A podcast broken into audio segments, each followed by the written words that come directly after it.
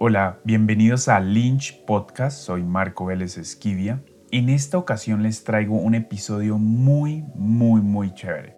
Eh, hoy les traigo la charla que tuvo Ana Castillo de Solo Casting Colombia con mi actor favorito Walter Luengas. Él es el único actor que ha estado en todas mis películas hasta ahora, ya son cuatro, y mientras él quiera va a seguir saliendo. Walter ha participado en un número absurdo de producciones como El Secretario, sin senos si hay paraíso, El Chapo y muchos, muchos más proyectos. Sus proyectos más recientes incluyen mis películas Afuera del Tiempo, Ruido y Psicosexual y la que acabamos de terminar, Tiempo Presente, y en televisión en El General Naranjo y Los Briseños. Con Walter Luenga, Ana habló sobre el oficio del actor y toda la dedicación que esto conlleva. También hablaron sobre la comedia, la diferencia entre el teatro, el cine, la televisión y mucho, mucho más. Espero que les guste muchísimo este episodio como a mí.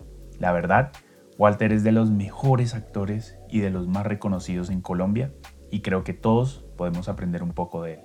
Ahora los dejo con Ana y Walter. Vamos directo al grano y cuéntanos cómo llegaste tú a la actuación. ¿Cómo fue ese camino para ti? Digamos que las los primeros acercamientos que yo tuve a la actuación fue en una iglesia donde asistía mi mamá y yo hacía parte del grupo de teatro de esta iglesia y eran representaciones religiosas prácticamente. Entonces eran toda esta representación de, de José, de Sansón, de, de, mm, bueno, de todas estas historias bíblicas. Y yo no, no, entendía muy bien, yo al principio lo hacía porque me gustaba y porque uh nuestros papás nos ofrecían, aquí tienen los niños para con mi hermano, para que vayan y, y actúen y entonces, digamos que todo comenzó, comenzó ahí, ¿no? Como de niño por nuestros padres, mi hermano también es actor. Entonces, creo que ahí comenzó como a aparecer esa semillita y me encantaba estar en escena. Eh, hay, un, hay un cuento que me tiene el hermano de Dago García, Hernán García, es que dice que yo comencé desde arriba, que mi carrera comenzó desde arriba. Ahora, ¿por qué? Porque las primeras veces que, que yo estuve haciendo una representación o actuando, recuerdo que fue en la iglesia, y era un ángel, yo tenía como, creo que cuatro o cinco años, entonces lo que hicieron fue colgarme, colgarme con, no sé, yo no sé cómo me colgaron porque yo no me acuerdo de eso, solo, solo yo tengo el recuerdo que me pusieron unas alas, una cosita blanca ahí, como un vestidito blanco, y me colgaron, y entonces, claro, lo que yo tengo de recuerdo es que yo daba vueltas todo el tiempo desde arriba porque no hacía más sino girar, girar, girar, y veía que abajo todos estaban haciendo las escenas y yo solamente arriba giraba entonces él decía que yo había comenzado desde arriba. Y sí, pues digamos que ahí comenzó y luego, luego comenzó a ser parte del grupo de teatro de, del colegio. Yo siempre proponía que hiciéramos algo audiovisual, ¿no? Nos ponía una tarea y decían, no, hagamos audiovisual y, y actuemos y digamos que estaba esa inquietud todo el tiempo. Y entonces, bueno, luego sales del colegio y, y estudias la carrera profesional o cómo fue ese cambio ya después? Sí, entré a la Academia Superior de Artes de Bogotá. Yo tenía iba a cumplir 18 años, a la Academia Superior de Artes, que es facultad de la Universidad Distrital, mm, que está ubicada en el centro de Bogotá. Y ahí comencé una carrera de cinco años, una formación bastante estricta. Uno de mis maestros, no sé si algunos lo conozcan, Pavel Novinsky, eh, otros maestros que ahora son, están trabajando con la, con la Universidad del Valle, eh, maestros eh, chinos, maestros franceses. Cuando, cuando inició la, la SAP, la Academia Superior de Artes, la idea era tener la escuela europea, entonces llamaron muchos maestros extranjeros para que comenzáramos a trabajar como en esa dirección, ¿no? Y fue muy chévere, fueron cinco años realmente en los que no había tiempo sino de estudiar. Entrábamos a las 7 de la mañana y salíamos a las 8 de la noche, pero como nos dejaban trabajos en, grupo generalmente, entonces teníamos que quedarnos en la universidad y amanecer y seguir estudiando. Prácticamente llevábamos ropa, cobijas, una colchoneta y pasábamos la semana entera hasta el domingo, que también teníamos clase el domingo, en la mañana hasta el mediodía íbamos a la casa el domingo en la tarde y el lunes otra vez teníamos que estar estudiando. Fue bastante fuerte, pero los resultados se vieron. Mis compañeros y, y yo hoy en día tenemos disciplina y tenemos, o sea, somos buenos actores con mucha disciplina y con una gran formación. Wow, me encanta. Bueno, ¿y cómo fue esa primera vez que lograste trabajar de manera profesional. ¿Recuerdas un poco de eso? Sí, eh, yo comencé a trabajar de manera profesional en teatro. Recuerdo que de, la misma escuela nos eh, había eh, maestro que trabajaba dirigiendo algunas óperas con Gloria Sea y comencé actuando en, actuando. Cantaba, para cuando nos dejaban cantar un poquito ahí cantábamos, pero en general actuando. No soy cantante y, y hay, como, hay, hay, comenzamos con varios compañeros, hay varios compañeros de mi misma promoción que ahora todos, pues, digamos que tenemos cierto reconocimiento y trayectoria en, en, el campo del cine, de la televisión y el teatro. Y ahí comenzamos varios con las óperas, eh, teatro infantil también, pero de manera profesional, ya egresados. Y, teatro, también entré a trabajar con el, grupo Estudio Teatro. Hicimos algunas obras con Pavel Novinsky, también el director. Hicimos algunos montajes, eh, que ahí en ese grupo estaba Robinson Díaz, Ana María Sánchez, Elkin Díaz, Ángel Ramos, Alberto Barrero, eh, John Alex Toro. Era un grupo muy chévere que ahora todos pues, son grandes actores televisión, cine y teatro colombiano. Y tuvimos varios montajes que, que no solamente se, se, presentaron aquí en Colombia, sino que estuvimos de giras por países y representando a Colombia en diferentes partes del mundo, no solamente aquí en Latinoamérica, sino en Norteamérica, eh, Europa y, y, en Japón. Incluso estuvimos en las Olimpiadas Mundiales con Don Juan de Molière. ¡Qué bien! ¡Genial! Bueno, y yo tengo una pregunta frente, digamos que empezar más o menos fue tu mamá quien, quien puso a tu hermano y a ti ahí, eh, y luego deciden los dos ser actores. ¿Esto fue sorpresa o era esperado? ¿Cómo fue ese apoyo de la familia ahí en la carrera? Bueno, en cuanto al apoyo, afortunadamente, pues digamos que no había mucho dinero económicamente, no había cómo, pero pero creo que el, el esfuerzo de, de, nosotros, mi hermano y mío, especialmente mi hermano es mayor que yo, entonces él también me arrastró como un poco, venga, estudiemos, mire, fue el que me llamó y me dijo, eh, en la Academia Superior de Arte se abrió, eh, eh, van a dar un título profesional, es la primera vez que se abre una universidad con un título profesional para actores, entonces, venga, vamos, nos inscribimos y había, y había unos exámenes de admisión que eran bastante complicados. En ese entonces duramos una semana en exámenes de admisión Wow. aparte de la prueba actoral, prueba de baile, prueba de resistencia física, incluso hasta un examen que, antropométrico que nos medían, nos medían los huesos para ver si, si, estábamos, si los huesos estaban correctos. Bueno, una cantidad de exámenes que no sé para qué todo esto. Aún digo, todavía hay unas cosas que yo digo, ¿para qué? ¿Para qué esto?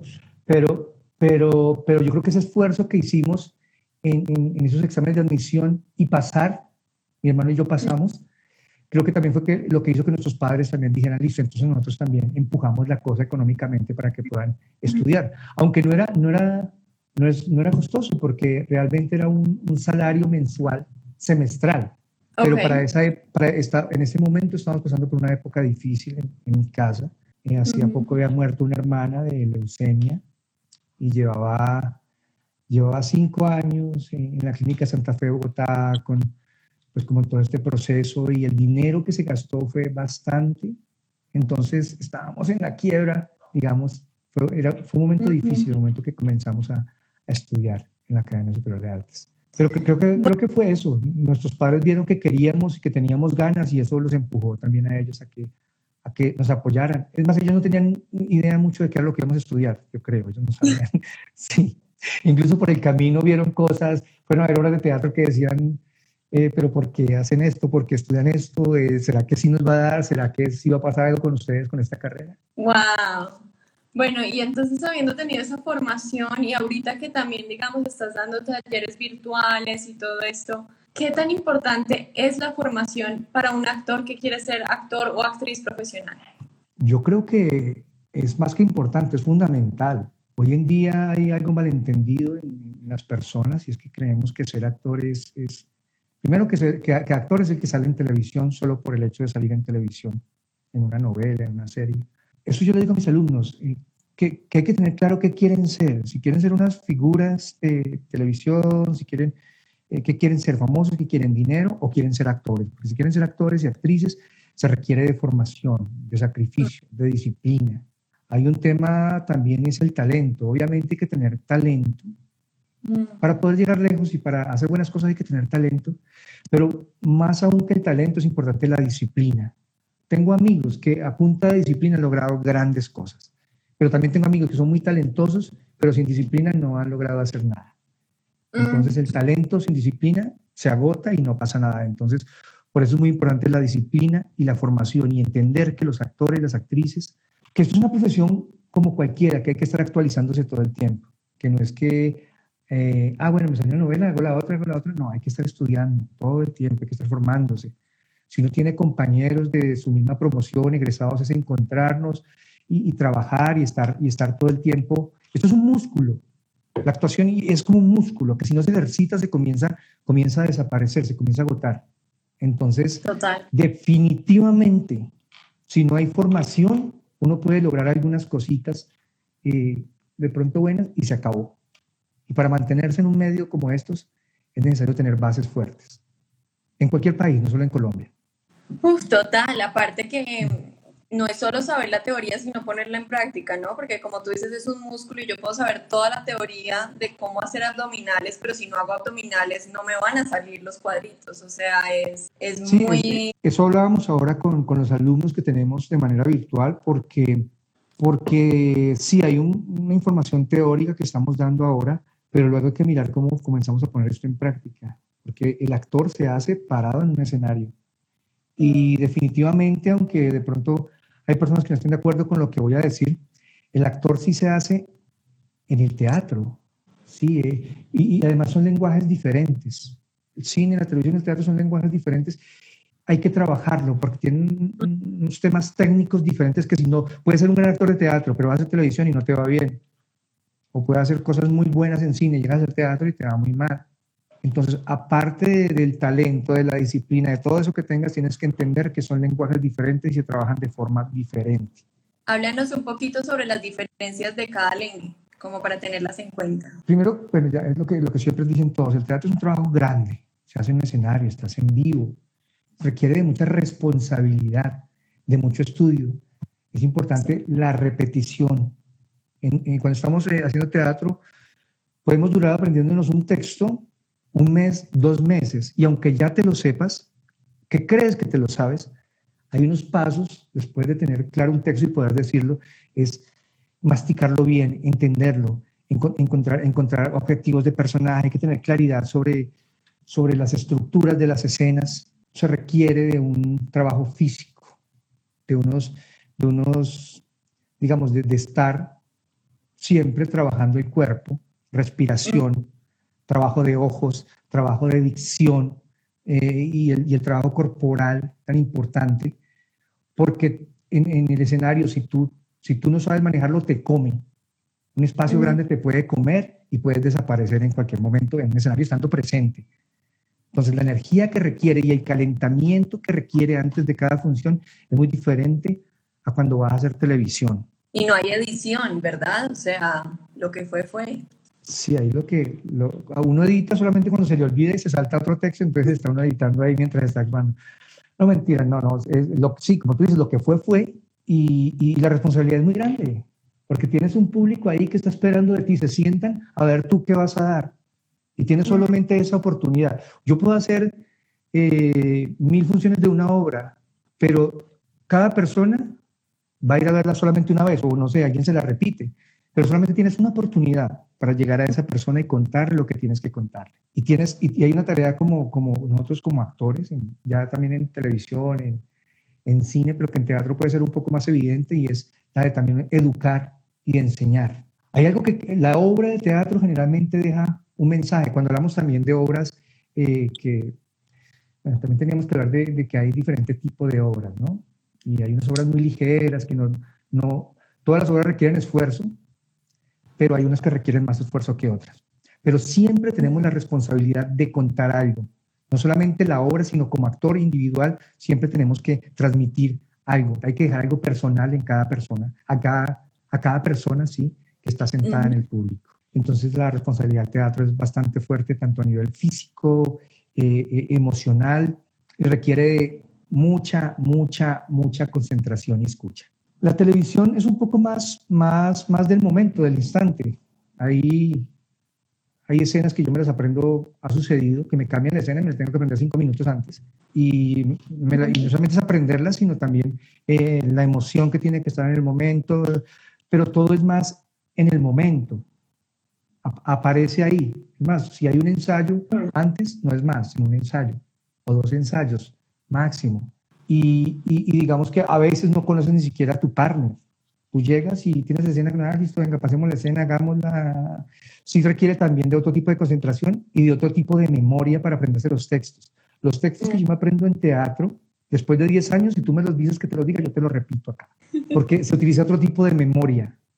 Hay una memoria en lo que tú puedes guardar una cantidad de cosas y, y, te acuerdas, pero siempre te vas a acordar, porque es un diferente tipo de trabajo. Pero en televisión tú te aprendes unas líneas, un texto, y al otro día perfectamente no te acuerdas. Y te dicen, hay que repetir la escena, no, no, la de ayer no quedó, dices, me pasan, el, eh, por favor, el libreto, que yo no me acuerdo qué fue lo que dije. Sí, es, es, otro tipo de memoria en la, que, en la que se graba. Pero eso no quiere decir que la televisión sea un género, un, un lenguaje menor. No, no, la, televisión también hay que hacerla bien. Eso no quiere decir que sea fácil. Hacer las cosas bien en televisión es bien difícil porque tienes, tienes primero que todo, hay, hay una presión que tiene que salir, tiene que salir rápido porque el tiempo es dinero. Entonces, como tiene que salir rápido, eh, tienes que ser efectivo. Pero es una persona que comienza a, a, equivocarse mucho, eh, que, que, le toca repetir, no sirve para televisión y, y, lo, y, y si pueden lo van sacando. Tienes que ser efectivo. Y eso tampoco es fácil, eso también se aprende porque en el teatro tú tienes los dos, tres meses para trabajar y llegarle al estreno de la función. Aquí no, aquí es ya o ya. Y eso, para quienes dicen que la televisión es fácil, la televisión no es fácil. Porque para llegar a ser televisión se necesita tener una experiencia para poder ser efectivo en ese momento.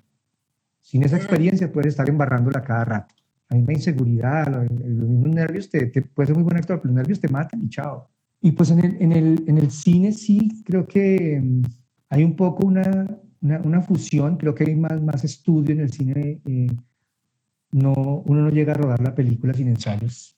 Entonces sí hay unos, eh, generalmente en las películas que he estado hay ensayos previos, un mes antes podemos estar ensayando. No tanto como en el teatro, obviamente aún, hablamos que a un 10% de lo que se en el teatro.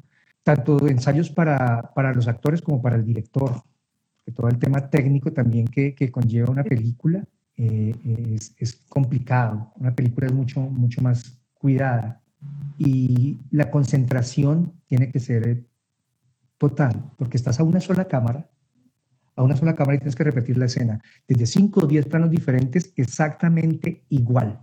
Entonces, lo que haces en la primera escena tienes que repetirlo igual durante las nueve escenas siguientes, que son la misma escena desde diferente plano. Entonces, requiere de mucha concentración de experiencia. Y pues obviamente todos ya sabemos que, que, el cine pues es mucho más detallado en cuanto a los planos, porque a veces no tienes que, que, hacer tanto, menos es más. A veces un mm. plano de un ojo, de tu mano, es mucho más el detalle, mucho más cuidado. La fotografía de una película generalmente se cuida más que la fotografía de televisión, mm, porque son obras maestras. Se supone una película tiene que ser una obra maestra porque es hora y media, tienes, no sé, dos, dos meses para, para, sacar hora y media, y digamos que, que uno hace en una película tres escenas al día, cuando en televisión puedes hacer 25, he llegado a hacer casi 50 escenas en un día. ¡Wow! Que bueno, eso es demasiado, pero he llegado a hacerlas eh, generalmente en estos unitarios que son, me acuerdo cuando hacía estos de, de historia de hombres, bueno, todos estos unitarios, lo que hoy es tu estéreo, eh, pues que, que son muchas escenas al día. Ya hoy en día no hacen tantas como antes, pero, pero yo, yo, llegué a hacer casi 50 escenas en un día, que eso es demasiado. tienes que tener una, también una concentración y una claridad de lo que estás haciendo, porque, porque si no, no puedes y te revientas. ¡Qué desgaste! Por Dios. Pero bueno, hay otra cosa que tú tienes es una versatilidad entre tus personajes. Logras hacer eh, personajes que son muy diferentes uno de otro ¿Cómo crees que se logra eso, no, eh, no solo desde tu propia actuación, sino también para que el medio no te encasille en un solo personaje? Mm, yo creo que es bien difícil hacer eso, no solamente porque, porque tengas la capacidad de hacerlo, porque yo conozco muchos actores que son muy buenos y tienen la capacidad de hacer muchas cosas, son versátiles, eh, disciplinados, pero es que te lo permitan también hacer.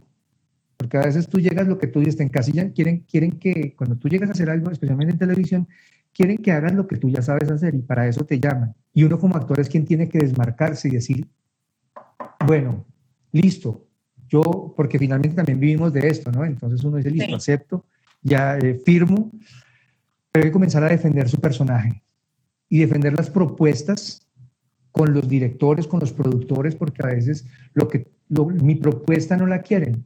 Además, ni siquiera la han visto y ya no la quieren. ¿Mm? No, no es que queremos que hagamos, que haga lo que ya... Y ellos tienen que comenzar a, dar la pelea.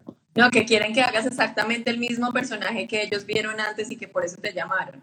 Sí, sí, claro. Entonces tú tienes que comenzar a dar la pelea y decir, pues bueno, mi propuesta es esta y déjenme les muestro. Toca pararse, eso es como muy parado, como dicen por ahí, decir, espérate, yo muestro, yo quiero mostrar esto así, tengo esta propuesta, incluso hay momentos en que, en que y puede ser atrevido cuando, cuando uno dice, yo no quiero decir este texto así, sino que me gustaría decirlo de esta manera, tengo esta idea, ¿por qué no hacemos esto? Creo que eso se lo va ganando uno con el tiempo. Pero hay que ser atrevido y hay que dejar de hacer todas las tareas.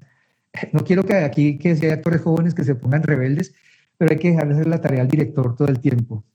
Y, y, hay que dudar de nuestros directores. No todo lo que nos dicen es, es como es, porque finalmente nuestras ideas, cuando, valen. Y cuando uno quiere algo y lo lucha, lo lucha, seguramente lo consigue. Pero siempre estamos dejando que nos digan qué hacer. ¿Por qué? Porque pues es que es el director, pues es que es el productor, pues es que... Pero hay que dar esa lucha. Entonces, cuando te ganas unos espacios, después ya te dejan proponer. Y cuando te dejan proponer ir es talentoso, donde tú dices, aquí comienzo a pegar al perro. Okay. Eh, evidentemente tiene que estar, aparte del talento, lo que hablábamos de la formación. Sí. Yo he hecho algunas cosas también, no, algunas no, muchas cosas en comedia, y digamos que no, no me va mal, me va, me va bien. Eh, tengo un buen trabajo en comedia. Sí. Y, y, es, y la comedia es muy difícil, porque la comedia no es hacer chistes, la comedia es realmente como la música. Tiene unos tiempos y unos ritmos. Si tú no entras en el momento correcto en la comedia, con una acción, con un texto, ya no va a, ser, no va a tener la gracia que debería tener. Y eso solamente lo sientes dentro.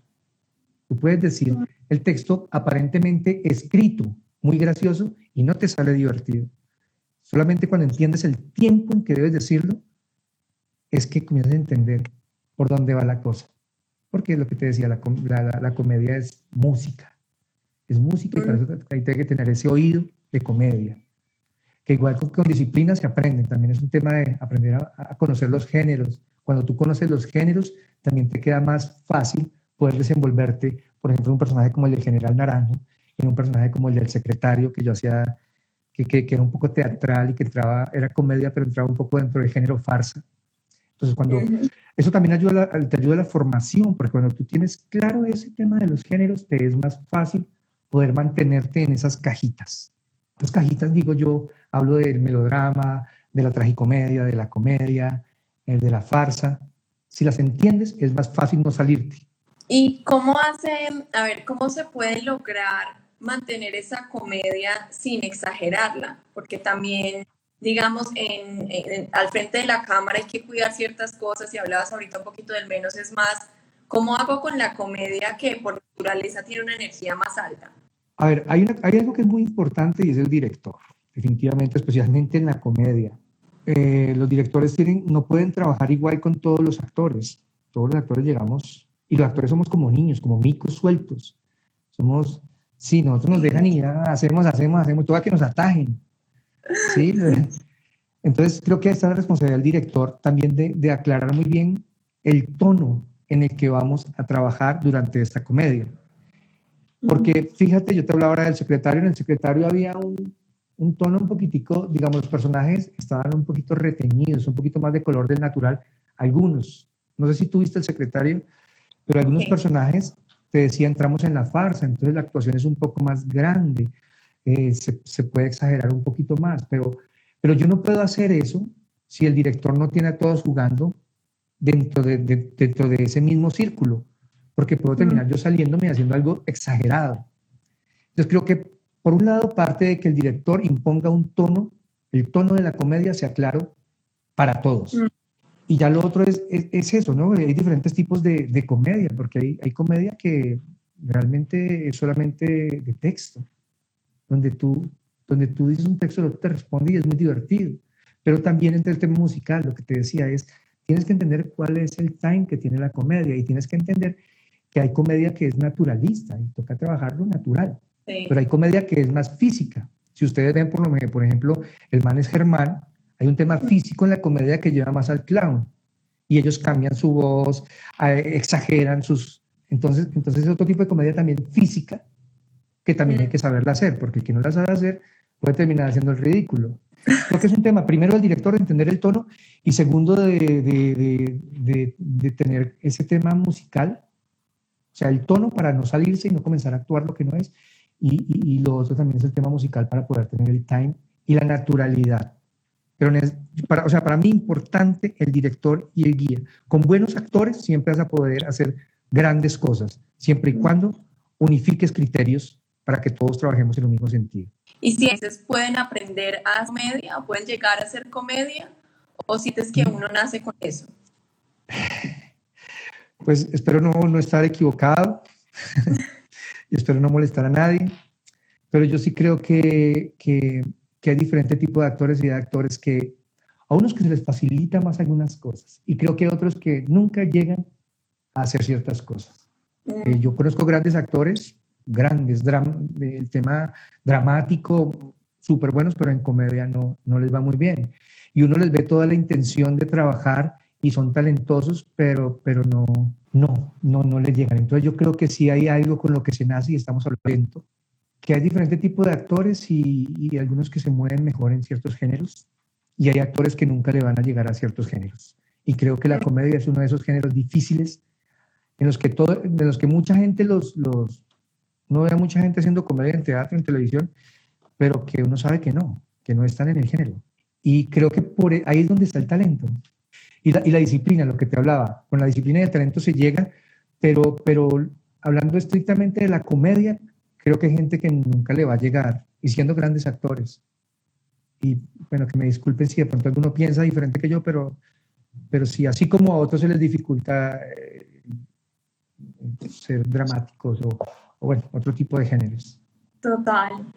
¿Y tú tienes de pronto métodos que hayas estudiado que aplicas en este momento o has creado el tuyo propio? ¿Cómo es ese proceso para ti en cuanto a creación de personajes? Pues en el transcurso de mi vida como actor, digamos que he trabajado muchos métodos, he llegado como diferentes técnicas eh, de actuación para que nos sirven para para muchas cosas, pero creo que yo he tomado, he tomado lo que me sirve para mí, porque realmente hay, unas, hay algunos métodos muy buenos y técnicas de actuación muy chéveres, pero que solamente me sirve un 10%, porque para el actor que soy yo, digamos, no, no me identifico con ciertas cosas y, y es mejor como tomar lo que me sirve y no forzarme a, a, a hacer algo porque me lo enseñaron. Porque hay técnicas que se ponen de moda, se ponen de moda y todo el mundo entonces la técnica tal y todos se meten y entonces sirven, claro que sirven, claro que sirven, pero digamos que somos tan diferentes todos los actores, somos una raza tan rara que, que, que yo, yo creo que la sugerencia que yo haría es tomen, tomen para los actores jóvenes, es tomen lo que, lo que les sirva, porque siempre lo van a hacer, hacer a partir de ustedes. Yo trabajo a partir de, de mí mismo, con mi cuerpo. Hay cosas que, que, no van con lo que, con como yo me muevo, pero todo nos sirve. Y, y nos, algunas cosas nos las vemos y nos damos cuenta que no son para nosotros y aprendemos eso, que hay cosas que no son para nosotros y que hay cosas que, en las que no somos tan buenos y uno tiene que entender sus límites. Cuando tú entiendes tus límites, sabes hasta dónde llegas y dónde tocas y dónde no tocas, porque eso también hace parte del respeto por la profesión y por los compañeros. Súper. ¿Y has tenido de pronto algún papel, puede ser en cualquiera de los tres lenguajes, que tú hayas sentido que te haya retado un poco más como persona? Sí, por ejemplo, este, este último que hice en General Naranjo, pues para mí fue un poco, poco, fue difícil. Mm. Fue difícil porque, bueno, por un lado eh, hay, hay, temas ya que son meramente técnicos, que es el del, del acento y, y cómo, cómo, mira, cómo se para, cómo... Pero también el, el, el, en cuanto a la responsabilidad que uno tiene, en este caso, por ejemplo, como actor, de representar a un personaje que es, digamos, negativo para una sociedad. Mm. ¿Cómo, ¿Cómo logras poder llegar de manera positiva siendo negativo? Que yo decía, cómo, cómo, cómo manejar ese tipo de cosas, porque, porque los, los, los últimos personajes de narcotraficantes que se han hecho eh, incluso se vuelven muy carismáticos, muy divertidos, y tanto que se vuelven los protagonistas y, y, mucha gente quiere ser como ellos. Y yo decía, ¿cómo toca buscar cómo rechacen ese tipo de personaje? ¿Sí? Y, y, mi responsabilidad en este caso sentía que era hacer muy bien el personaje tanto que se rechace todo esto que, que él hace. Y entonces había un tema ahí porque mi personaje a veces se pone como divertido por, por cómo dice las cosas. Y pues creo que aquí el, el, reto grande fue buscar que hubiera mucho, que, que haya rechazo directo por la representación que yo estoy llevando a cabo. Y, y, y, no juzgarlo, y no juzgar el personaje, ¿no? Porque, porque todo lo que él hace, digamos que está muy lejos de lo que es Walter. Y hay cosas que yo hacía ahí, había, hay una, una escena que me costó mucho trabajo, con, con una niña, donde yo comenzaba a, coquetearle y a, jugarle a una niña de 11 años. Mm. Un tipo grande, cogiéndole la mano, y, y, entonces el personaje de Escobar le dice, le dice a él, pero si solo tiene 11 años. Y voy a decir algo que suena horrible, pero pues que dijo el personaje, y el personaje dijo, no me importa, ya le cabe. Es, terrible, ¿ves? yo decía, ¿cómo digo eso? ¿Cómo digo eso? Me parecía, me parecía que era algo que está tan lejos de, de, lo que yo soy que, que yo no quería decirlo. Yo, y, cogiendo a la niña la mano, y esto, es horrible lo que se siente. Entonces, ¿cómo no juzgas al personaje? No juzgarlo. Lánzate y, y hay que defenderlo. Porque si él decía eso, era porque él, para él eso estaba bien está dentro de lo normal.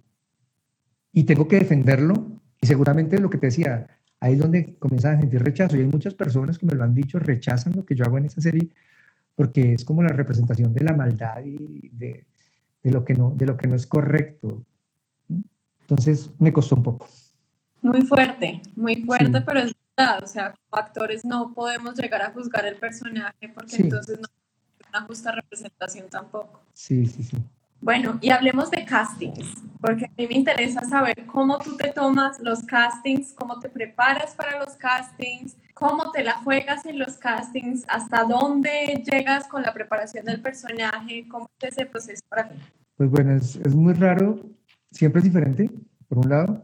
Por el otro también es que hay un tema con respecto a los castings aquí en Colombia, eh, bueno, no sé si en el mundo, imagino que Latinoamérica, eh, y es que a veces no hay mucho tiempo de preparación, a veces te llaman sobre tiempo y te dicen, eh, mañana nos gustaría vernos, eh, verte haciendo este personaje. Entonces eso, eso, eso creo que va un poco en contra de, de, cómo sería un proceso correcto para llegar a hacer un casting.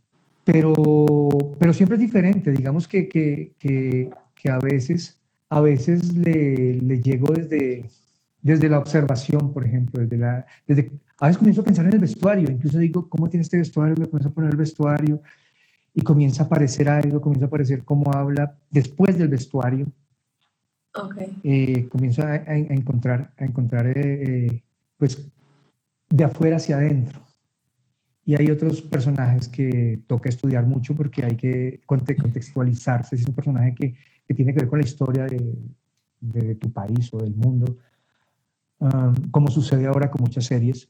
Entonces esto va a comenzar a empaparse también del marco, del marco histórico, eh, espacial, comenzar a entenderlo desde su familia, para luego empezar a estudiarlo, encontrar una biografía de ese personaje, que aunque tú no lo conoces directamente, te toca especular sobre su biografía, porque si no mm. tienes una biografía y un piso base, pues sencillamente lo que vas a llegar es a decir un texto, a decir unas líneas que de pronto no tienen nada debajo. Entonces creo que es importante, eso y lo hablaba con mis alumnos sobre el tema de la, de la biografía una clase que acaba de terminar, biografía de los personajes, es súper importante. Eh, también eh, cuando tienes una escena, también toca estructurar las escenas, no solamente el personaje. Entonces tienes que tener claridad sobre cuál es el conflicto que tienes en esa escena, qué quiere el personaje en la escena, cuál es su objetivo, de dónde viene, para dónde va, por qué está ahí en ese momento. Entonces, digamos que hay unos estudios también que, que hay que hacer para entender la situación y la escena como tal, porque estás ahí, aparte de, construcción de personaje de, la que hablábamos, que es que ya construirlo como tal. ¿Qué más te digo? Eh, Creo que sí. Sí, es que es tan diferente todas las veces. En serio, hay veces, como decía mi maestro, uno de mis maestros decía, los personajes a veces aparecen por iluminación. Mm. Tú, no, tú no sabes qué hacer hasta el día que entras al set. A veces pasa eso. O tienes muchas ideas y no has definido por tiempo, porque a veces no tienes el tiempo suficiente. Y pasa eso, no llega con... Sí hay que llegar siempre con ideas y con, es mejor tener más ideas, pero al momento de hacer hay que hacer menos, pero llegar con, con grande para poder escoger. Entonces, es bueno llegar como me ha pasado, como con dos, tres ideas, y cuando hablas con el director, comienzas a sintetizar y a entender qué es lo que quieren, que es otra cosa, ¿no? Lo que uno lleva de presupuesto y lo que te piden en el momento de llegar. Que a veces te, te derrumba todo, todo lo, que, lo que construiste. No sé si te ha pasado. Toda la propuesta se va a la basura. Toda la propuesta te la tumban, sí. Y tú dices, ¿y ahora qué hago? Entonces, entonces, creo que hay otra cosa que yo también, que creo que es muy importante, es un tema de, de seguridad, que, que también comienzan a darle a los años, y de tranquilidad, de respirar. Porque cuando uno está tranquilo, uno puede escuchar con tranquilidad a su director y poder hacer modificaciones en presente. Entonces, el tema de, de, de, de seguridad y de creer y de creer en lo que se estudió y se trabajó. Así te lo cambien. Eso te da un piso también. Mira, hay, hay, conozco actores que son unos convencidos, convencidos, convencidos de que son wow, lo mejor del, del planeta y se paran con ese convencimiento y logran cosas que uno dice increíble. ¿Cómo logran eso? A punta de convencimiento. Y hay actores que son tan buenos, que trabajan tanto y en el momento de hacer lo dudan. Y siendo buenos y talentosos lo dudan. Esa duda los mata o nos mata. Actores y actrices a, los dos. Nos mata, nos mata, nos mata la duda en el momento, en el momento. Toca tomar, aprender a tomar decisiones rápidas y confiar en lo que tenemos. Después de que uno tiene un trabajo y llega a presentar su casting, confía en lo que tienes. No lo dudes. Mándate con toda, con toda. No lo dudes, así estés equivocado. No lo dudes, porque el convencimiento que tienes con respecto a lo que hace, ese llega ya al otro lado, se atraviesa la, cámara y, y, llega al monitor del director. Wow, ok, confianza. Yo creo que confianza va más muchas veces que el mismo talento. Sí, ojo, no demasiada. Tal vez más seguridad que confianza. La confianza en exceso es, es negativa también, bastante negativa. Eh, saquen también por demasiada confianza termina por allá estrellado. Total. Digamos, hay muchos chicos en esta página, chicos y chicas que que ven estos videos y que aún de pronto no han tenido la oportunidad de estudiar o que ya estudiaron y apenas van a salir al mundo profesional y me encantaría pedirte un consejo, em, de pronto algo que, que, tú no sabías en el comienzo, pero que con la experiencia has aprendido, que sientas que es valioso recordar o saber antes de irse hacia el mundo profesional de la actuación. Bueno, creo que voy a decir algo de lo que ya dije comenzando este conversatorio. Primero tienen que entender bien qué, qué es ser actor, qué es ser actriz. Hoy en día se confunde mucho el ser actor con ser famoso, con ser una figura pública. Hay muchos grandes actores que no son reconocidos y son maravillosos, maravillosos de quitarle el sombrero así y, o sea, chapó. Entonces, aclarar eso, un actor es sinónimo de disciplina, de pasión, de trabajo, de actualización todo el tiempo. Eh, es, es, importante, muy, muy importante la formación. No se queden sin formación. No crean que siendo un taller con un maestro, por muy bueno que sea, entonces ya son actores, que eso pasa. Hay que formarse.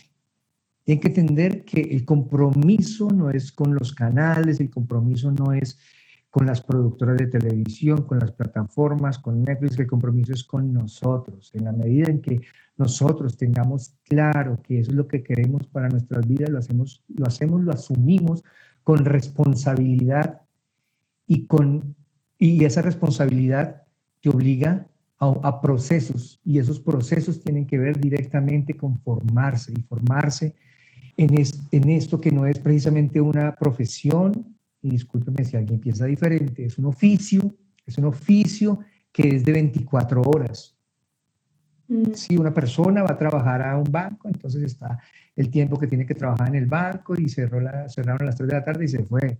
Nosotros tenemos un compromiso de, observa, de la observación, de la escucha constantemente en la casa, en la calle, En todo lado donde estamos tenemos que estar observando, entendiendo cómo es el comportamiento humano, entendiendo eh, de alguna manera psicología, de, eh, leer mucho sobre psicología y entender cómo, cómo piensan las personas, los diferentes puntos de vista de las personas que tenemos cercanas, las lógicas de pensamiento.